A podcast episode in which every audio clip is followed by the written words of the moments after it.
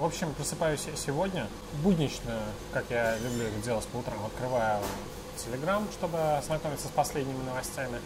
Открываю наш канал и вижу просто бомбическую новость о том, что нас ждет четвертая трилогия. Еще не отойдя от шока, я открываю сообщение от Алекса, где он тоже, испытав неожиданный бадхёрд, говорит, ну что какого хрена они прямо перед записью подкаста насовали нам столько общем, новых новостей. Я думал, нормально, быстренько уложимся, миниатюрно. Нет, опять, наверное, растечемся по часу. Тут же такой, такая бомба.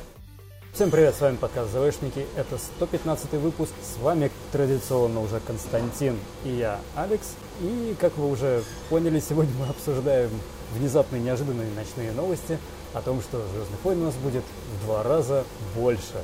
И начнем мы с э, новости, которая появилась на сайте starwars.com, где было сказано, что Райан Джонсон, режиссер восьмого эпизода, который вот уже выходит, поставлен во главу развития, будет курировать создание новой четвертой трилогии.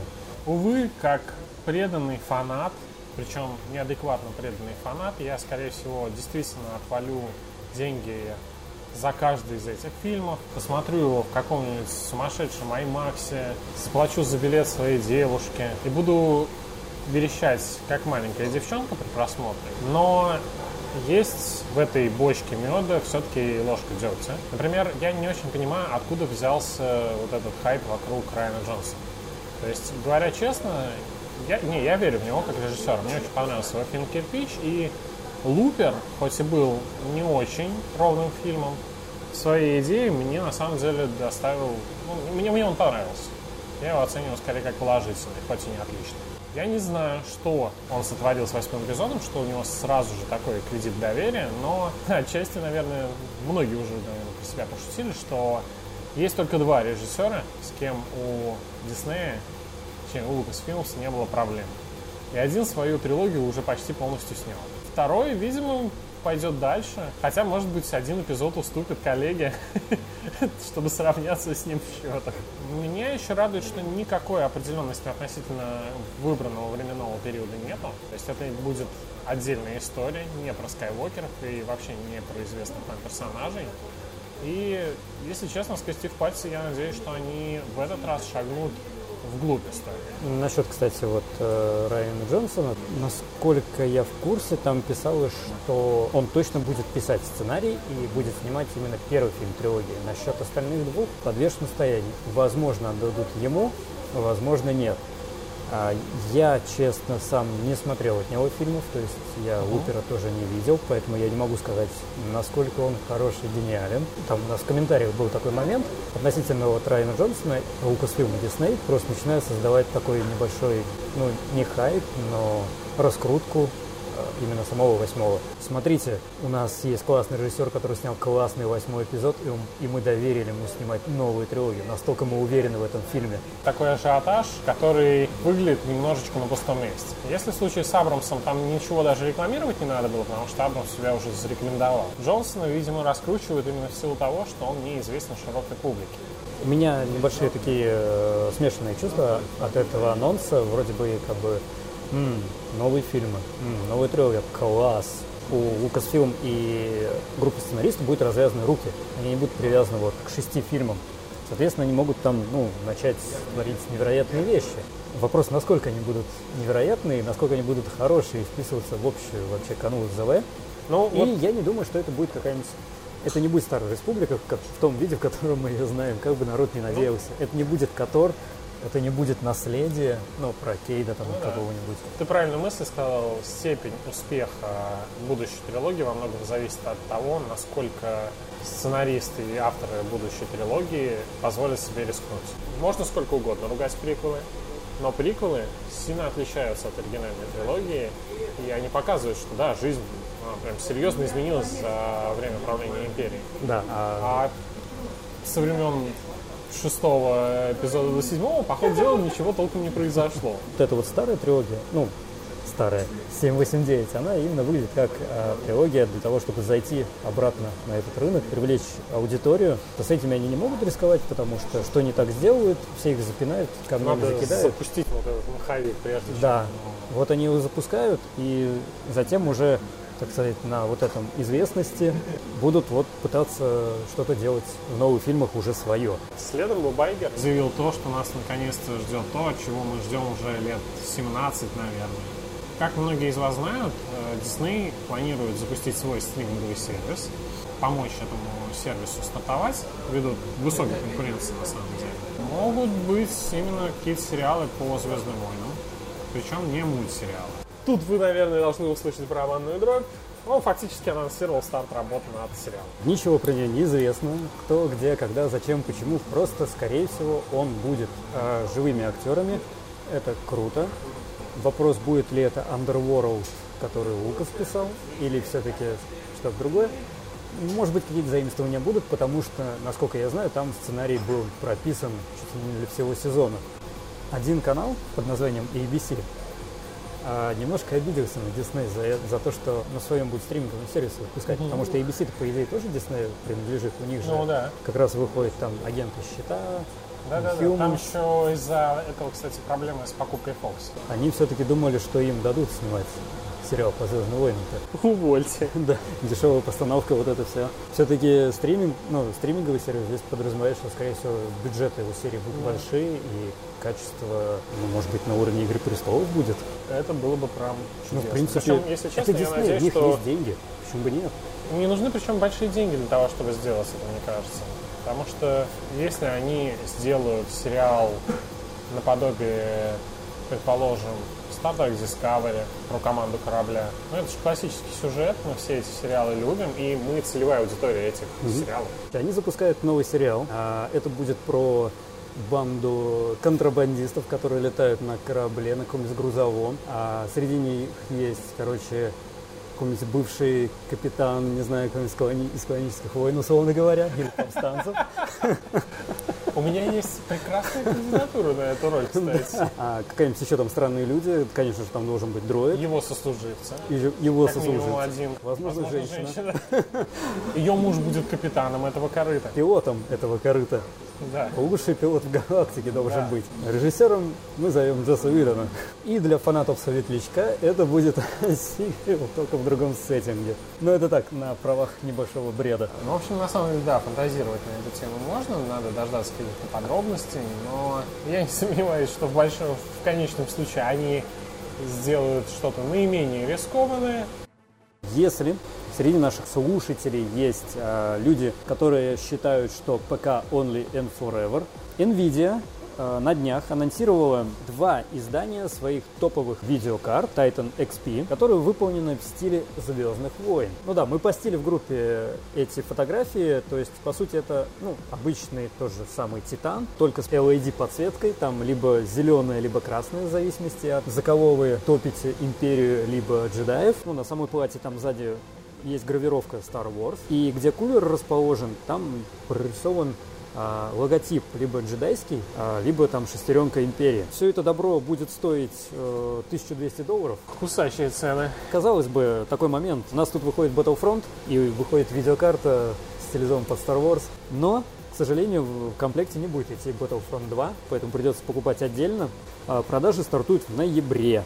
Я не знаю, у вас какое время слушаете этот подкаст вы, но мы пишем его 10 числа. А сегодня вышел Battlefront 2 для тех, кто оформил предзаказ. Успеете наиграть некоторое количество часов или пройдете сюжетную кампанию, благо впереди выходные, а уже потом услышите наше хоть сколько-нибудь мнение. Да. Ну а для всех, те, кто ну, не очень прошаренный, не предзаказывал, он выходит в следующую пятницу, 17 ноября. А, готовим кошельки. Причем это не только для тех, кто, кто не купил, но и для тех, кто уже купил. Потому что, как все знаете, там донат и микротранзакции живут и здравствуют.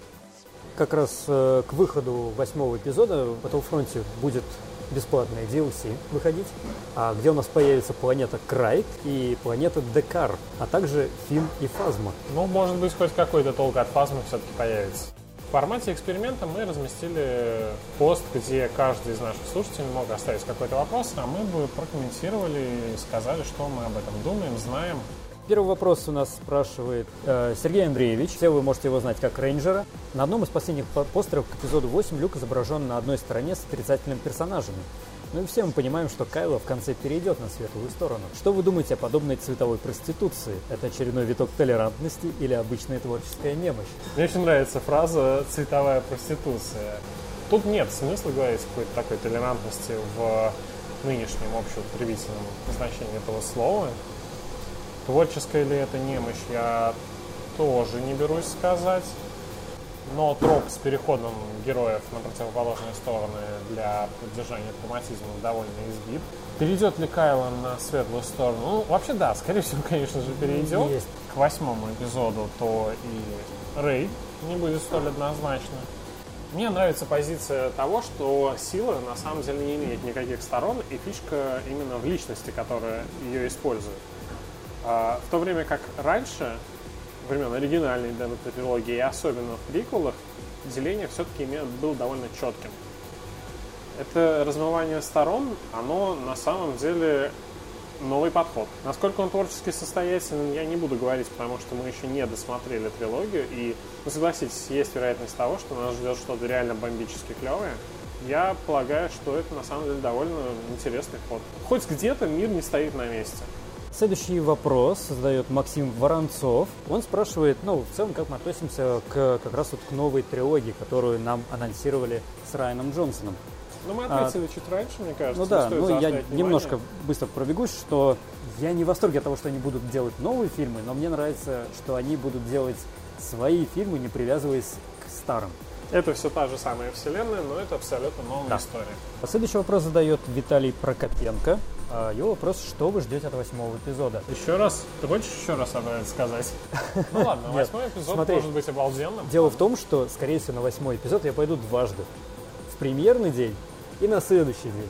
Я перечекаляю тебя. Я как только откроется предзаказ, я возьму билеты на какой-нибудь удобный мне сеанс после работы. Первый же, наверное, в IMAX. Знаю, что, скорее всего, за пару дней до появится полуночный сеанс и на него я тоже пойду. Ты предупреди, я тоже тогда билет Без проблем, без проблем. Я стараюсь без предвосхищения особо сильных туда идти, узнать все на месте. То есть будет ли это хорошее или плохое кино. Я, я уверен, что это будет хорошее развлечение, но я надеюсь, что в фильме будет еще что-то. Следующий вопрос э, задает Люц Батори. И О, у него здесь этому очень... автору я просто, ну, то есть этому комментатору моя персональная благодарность. У него здесь очень большой вопрос. Он интересуется нашим мнением о будущим фильмам. Интересуется, только ли у него э, интерес от фильма к фильму падает. Угу. И не слишком много ЗВ. Слишком много ЗВ, слишком много ЗВ. Мне кажется, что им надо было делать новой четвертой трилогии. Лучше бы сделать Остов в 3-5 лет, если честно. Это было бы хорошо, хоть мне ломало бы до просто черт. Возможно, спин все-таки были не нужны. Если бы они вложились в сериал, который бы разворачивал вот те же самые события, это было бы, даже, знаешь, не просто сериал, а, предположим, антология, как сейчас ныне модно, каждый сезон посвящен какой-то отдельной своей теме. Это было бы, мне кажется, попроще и поинтереснее.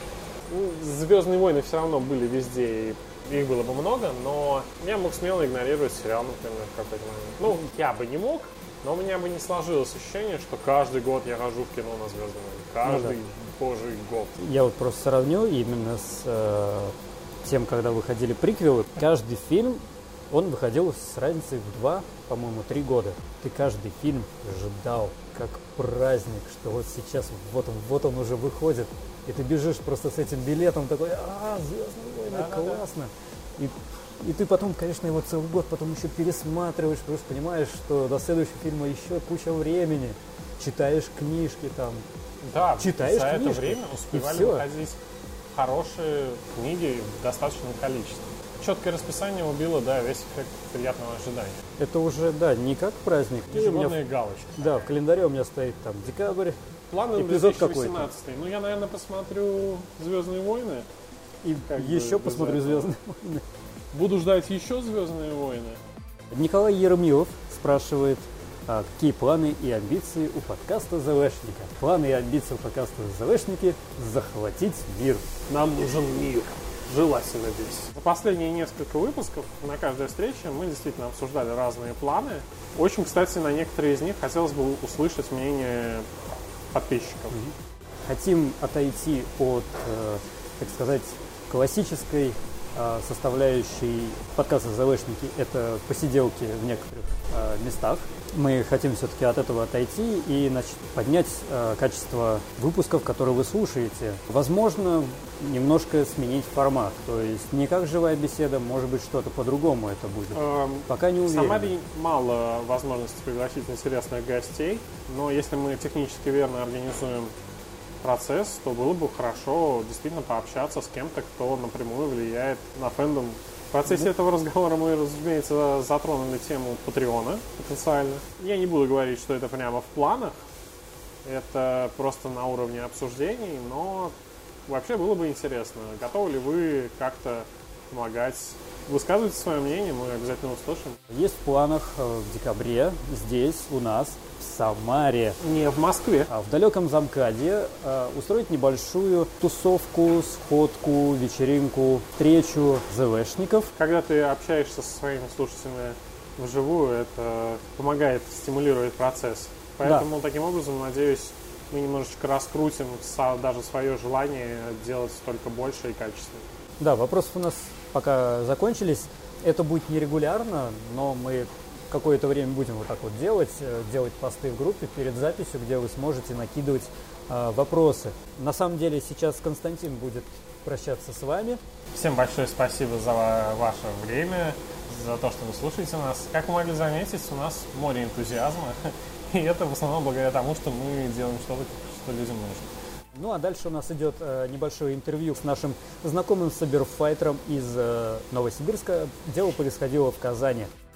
Сегодня с нами в гостях на этом подкасте тренер студии артистического фехтования «Баланс» Дмитрий Павлов из города Новосибирска. Мы сейчас находимся в городе Казани, где у нас проходил а, турнир по арт-фехтованию. Вот мы здесь собрались, чтобы немножко с ним поговорить и пообщаться про ЗВ, да и вообще о том, что происходит в Сибири.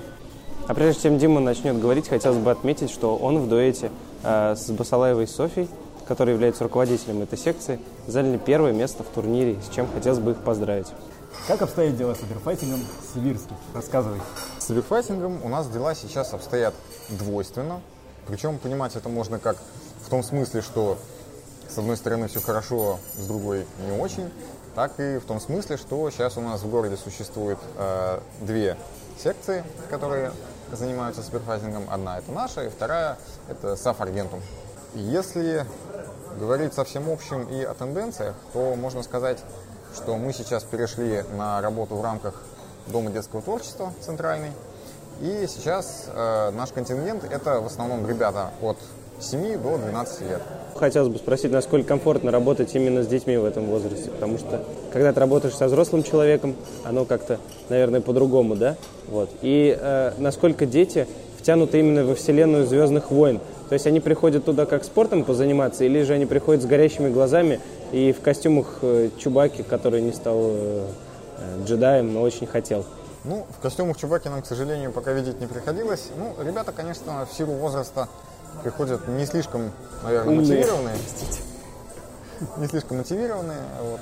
То есть кого-то привели родители, Чьи-то родители захотели, чтобы их ребенок стал джедаем. Почему бы нет? Но Ну, может быть, даже они не задумываются о том, что у нас как-то все это сильно связано со Звездными войнами, они видят надпись артистическое фехтование. Ага. Говорят, мы хотим отдать ребенка на фехтование, и они приходят. Вот. Ну, мы с ними в основном занимаемся сейчас, конечно, подготовительными упражнениями, потому что э, ставить какие-то серьезные постановки, даже просто в силу разницы в росте, это проблематично. С концентрацией тоже в этом возрасте есть известные сложности. Ну да, тут э, со взрослыми-то людьми очень сложно бывает работать, заставить их что-то делать, а с детьми, ну, я вот лично не представляю, как это можно. Вот. У нас, потому что вот сколько, несколько детей было, и они исчезли. Ну, Говорят, их съели. не знаю. А, смотри, сколько у вас вообще вот в группе сейчас занимается людей? Сейчас у нас около 8 человек, из них, э, получается, одна взрослая девушка, которая уже достаточно давно занимается, ну, мы с Софией как тренера. Вот. А остальные, соответственно, вот младшие ребята.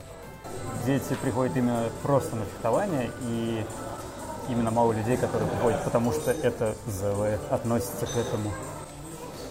Боюсь, что так. То есть, э, ну, как минимум часть из них, конечно, фильм смотрела, когда они видят мечи, особенно светящиеся, они, а, это светящийся меч. Ну, то есть у них появляется какая-то заинтересованность, когда они понимают, ну, собственно, с чем они столкнулись. Да, ну, когда мы, например, гоняем там на э, репетициях наш номер, то есть они там сидят где-то в уголке в этот момент, чтобы их не задело. Вот, и они притихают и смотрят с интересом, конечно. Но когда дело доходит до э, повседневной, каждодневной отработки упражнений, там уже сказывается. У тебя есть примерно видение того, к чему придет саберфайтинг в Новосибирске? Новосибирске? Тут, наверное, сложно говорить э, в саберфайтинге в рамках только одного города, но нужно смотреть на те тенденции, на то, куда саберфайтинг идет как явление. Э, на мой взгляд, сейчас саберфайтинг как отдельное явление потихоньку ну, не то что угасает, он переходит в какую-то иную форму. То есть он становится именно разделом арт-фехтования. Он оспортивливается и становится не то что сложно, но немножко теряет смысл выделения саберфайтинга из артфеха как вот какого-то отдельного явления. То есть мы же не называем отдельным словом, допустим, артистическое фехтование на шпагах, артистическое фехтование на полуторниках. Я думаю, нынешние саберфайтеры достигли уже того уровня, и Сибирфайтинг как система фехтования именно, что занимающиеся им могут э, заниматься артфехом и ставить бои на достаточно широком спектре оружия при ну, какой-то минимальной дополнительной подготовке. Я считаю, что вот саберфайтинг, если смотреть, по крайней мере, в рамках э, географии Восточной Москвы, то он достаточно последовательно, вот начиная с своего зарождения там, в 2001 году, в 2000 в Москве, в 2001 в Томске, в восточном регионе. Вот. И до нынешнего момента это можно увидеть, как он последовательно становился все более и более и более похожим на официальный спорт. Вот. Но мое мнение, что в этом движении может быть, стоило остановиться несколько раньше. А сейчас мы уже пришли к той ситуации, что сберфайтинг и артфех становится именно профессиональной деятельностью, а не хобби. Если до этого можно было заниматься там условно в свободное время, при этом э, иметь достаточно неплохой уровень, э, если сравнивать с коллективами из других городов, то сейчас, чтобы показывать какие-то значимые результаты на соревнованиях, практически необходимо заниматься артфехом именно как профессиональной деятельностью. Целенаправленно. Есть, ну, да, грубо говоря, давай вот там 40 часов в неделю, полный рабочий день. Факт в том, что если раньше мы могли делать постановки, ориентируясь на свое внутреннее чувство прекрасного, вот. И мерилом успеха было совершенство техники. То есть я слышал от наиболее авторитетных саберфайтеров и давно занимающихся, ну, практически дословно высказывание, что мне не интересны костюмы, мне не интересно оформление, я хочу делать красивую схему боя. Вот, и я с этим был согласен, и, в принципе, я до сих пор с этим согласен, что это основное.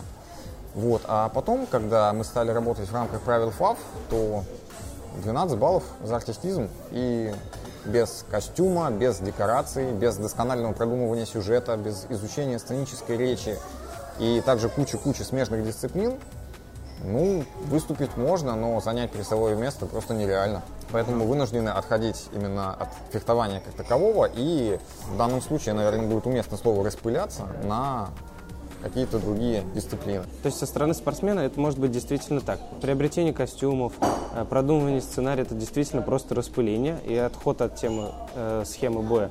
Но со стороны зрителя, представьте, если я прихожу каждый год на конвент и вижу просто бой, просто черный мужик и белый мужик, и они просто дерутся. Ну, раз мне понравилось, два, три, четыре, мне понравилось. А потом мне хотелось бы, ну, какой-то сценарий. Все-таки ты ведь, когда приходишь смотреть фильм, ты ведь хочешь, чтобы персонажи были раскрыты, чтобы было понятно, что на сцене происходит, что у одного персонажа одни качества, у другого другие качества. Вот это хочется читать и видеть. Я бы не сказал, что костюмы, сценарий и вот это все – это распыление. Это не распыление, это часть именно всего вот этого самого саберфайтинга и арт-фехтования, потому что он не может существовать без этого. Потому что, ну, ребят, окей, возьмите шпаги, идите в спортивное фехтование, и вот вам драка. Деритесь. Нет, на, на самом деле с этим тоже, конечно, сложно не согласиться, что э, с точки зрения зрителя смотреть на голую схему неинтересно, по крайней мере, когда он смотрит это в 10-20 раз. Вот. И, может быть, даже да, может быть, это было условием выживания арфеха как вида спорта, и саберфайтинга в частности. Давайте оставим уже этот ваш саберфайтинг в стороне. Корон, ты как человек, который любит Звездные войны. Особенно учитывая, потому что тебя все зовут Короном. Думаю, это Кстати, очевидно. кто такой Корон? Алекс? Я вот таких не знаю. поглотитель, самый главный, вот только не в ладах с телекинезом. В каноне такого нет. Попрошу. Расскажи, пожалуйста, а как новосибирская комьюнити ЗВшников, если они, конечно, есть, а я думаю, наверное, есть, и ты лично сам относишься к тому, что сейчас происходит с а, «Звездными войнами». А, Мне сложно отвечать за все комьюнити, поскольку я не являюсь активным его участником. Но у нас есть э, чат секции, в котором состоят многие ее бывшие участники, в том числе, и достаточно многие из них э, являются именно фанатами ЗВ. Судя по обсуждениям, которые там проходили, мало кому понравился отказ от старого канона, потому что многие читали кучу книг, у них уже сложилась в голове картинка. Я сам хоть и немного, но читал серию про разбойный эскадрон. И несмотря на то, что я читал ее давно, все равно какие-то моменты отложились. И что дальше, вот там после шестого эпизода, история развивалась вот так. А здесь внезапно какая-то группа людей, которые не являются Джорджем Лукасом, вдруг внезапно взяли, зачеркнули все, что было написано там, наверное, десятками авторов, и придумали какой-то свой канон. Причем он какой-то немножко странненький. Не очень понятные местами персонажи. Вот если посмотреть на седьмой эпизод, ну, не знаю, чего больше, это именно промашки режиссера и сценаристов конкретно седьмого эпизода, или это ошибки, ну, не ошибки, какие-то огрехи, скажем, в новом каноне.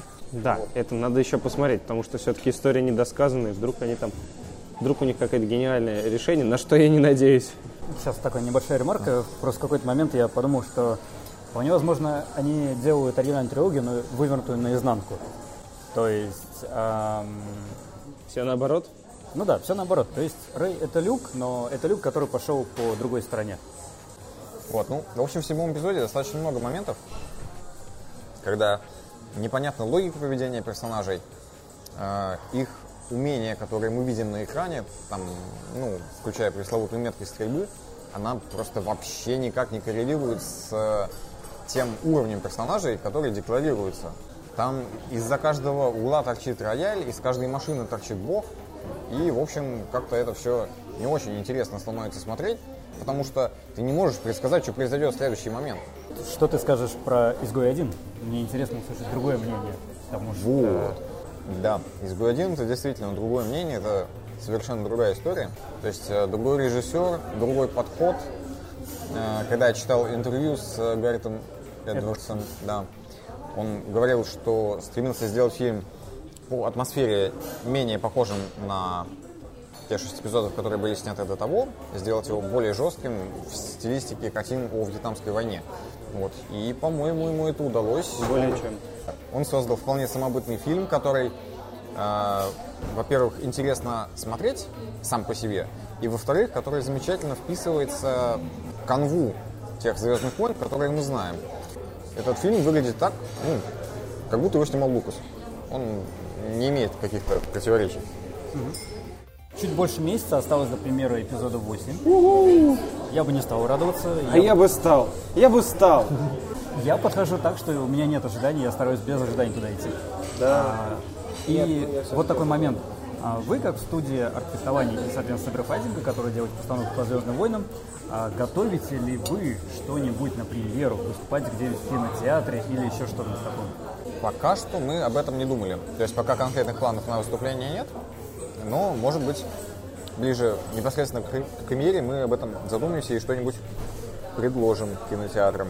Каковы твои ожидания от данной картины? Ну, судя по трейлерам, это будет скорее похоже на седьмой эпизод, чем на «Изгой 1». Так что каких-то, ну, скажем так, ожидания, если можно сказать, что ожидания отрицательные. В общем, я не думаю, что это будет что-то шедевральное или особо приятное. И, честно говоря, я даже сомневаюсь, пойду ли я на это в кино. Заканчивая, хотелось бы спросить, Э, Дим, вот что бы ты пожелал вселенной Звездных войн и что бы ты пожелал вообще всем фанатам, которые нас слушают, и тем, кто ленится и не слушает нас вообще? Пожелать, наверное, можно все-таки больше фильмов, подобных «Изгой-1» и меньше фильмов, подобных седьмому эпизоду. Емко и понятно. И в точку, да. Да. Ну что ж, друзья, будем на этом заканчивать. Мы хотим поблагодарить э, Дмитрия Корона за то, что он согласился поговорить с нами немного. Подписывайтесь, слушайте нас в службах подкастинга и ВКонтакте. Читайте нас в нашем телеграм-канале, ссылку которого вы можете найти в нашем паблике. Всем пока! Не стесняйтесь своих увлечений. И да пребудет с вами сила.